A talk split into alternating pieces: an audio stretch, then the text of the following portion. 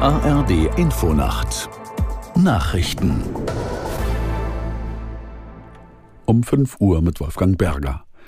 Die im Roten Meer eingesetzte Fregatte Hessen hat den ersten Houthi-Angriff abgewehrt. Das Schiff bekämpfte laut Einsatzführungskommando am Abend erfolgreich zwei feindliche Drohnen. Aus der Nachrichtenredaktion Ulrike Ufer. An Bord habe es keine Verletzten und keinen Sachschaden gegeben. Die deutsche Marine hatte in dem am Freitag begonnenen Einsatz damit erstmals scharfe Waffen gebraucht. Die Fregatte ist zum Schutz von Handelsschiffen an der EU-Militärmission beteiligt. Die Houthi-Milizen attackieren vom Jemen aus Frachter unter internationalen Flaggen. Ihr selbst erklärtes Ziel ist es, ein Ende der Angriffe der israelischen Armee im Gazastreifen zu erzwingen.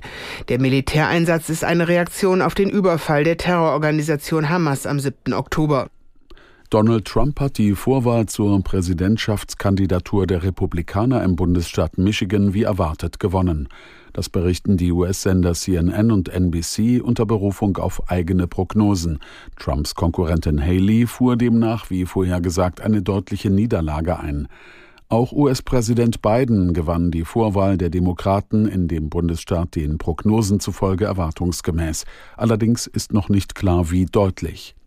In Michigan leben viele Muslime, die mit Bidens Unterstützung für Israel im Gazakrieg nicht einverstanden sind. Das umstrittene europäische Lieferkettengesetz steht heute erneut auf der Agenda der Vertreter der EU-Länder in Brüssel. Die belgische Ratspräsidentschaft hofft weiter auf eine Mehrheit für das Gesetz, das die Mitgliedstaaten Anfang Februar zunächst gestoppt hatten. Die Bundesregierung muss sich in Brüssel enthalten, weil die FDP die deutsche Zustimmung unter Hinweis auf zu viel Bürokratie blockiert. Die geplante Richtlinie soll Unternehmen für Kinderarbeit, Ausbeutung und Umweltverschmutzung in ihren Lieferketten in die Pflicht nehmen. Verdi bestreikt erneut die deutsche Lufthansa. Ab heute sind laut Gewerkschaft Beschäftigte und Auszubildende der Lufthansa Technik, Lufthansa Aviation Training und Lufthansa Technical Training zu einem dreitägigen Warnstreik aufgerufen. Zu Flugausfällen werde es dadurch nicht kommen. Die Passagierabfertigung sei zunächst nicht beeinträchtigt. Die Lufthansa sei nicht auf den Vorschlag eingegangen, eine für Mitte März vereinbarte fünfte Verhandlungsrunde vorzuziehen. Sollte es jedoch bei diesem Verhalten der Lufthansa bleiben, seien in Kürze auch wieder Passagiere vom Streik betroffen, hieß es bei Verdi. Das waren die Nachrichten. Und das Wetter in Deutschland. Tagsüber heiter bis wolkig, meist trocken, 6 bis 12 Grad.